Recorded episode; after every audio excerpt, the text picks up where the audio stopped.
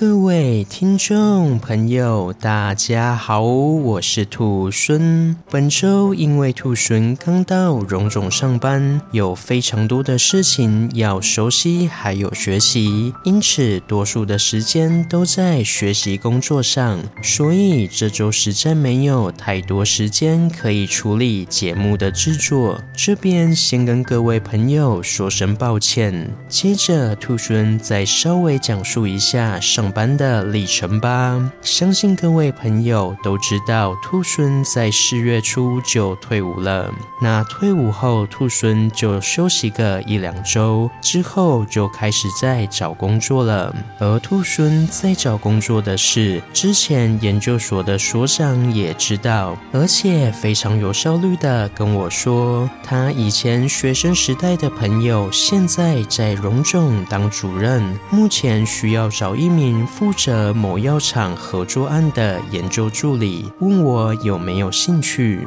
于是兔孙就和这位主任医师取得联系，并在本周一去面试，接着就光速般的通过面试，随后就开始正式上班啦。这一切来的真的是非常的突然，但兔孙也很开心，可以在短时间内就找到一份不错的工作。那由于兔猻是被请来负责某项与药厂合作的专案，必须在短时间内尽快上手才行。所以兔孙这周可是忙得不可开交呢，因此本周才会停更。另外，医师也说要上手可能需要个两三个月时间，所以叫兔孙不要太有压力。虽然事物很多，但慢慢学就好。同时，也是基于这个需要较长时。时间学习的关系，兔孙未来几个月如果真的忙不过来的话，也会稍微停更休息一下。这边先跟各位朋友说一声，好啦，那事情就差不多是这样。各位朋友，下周见喽，拜拜。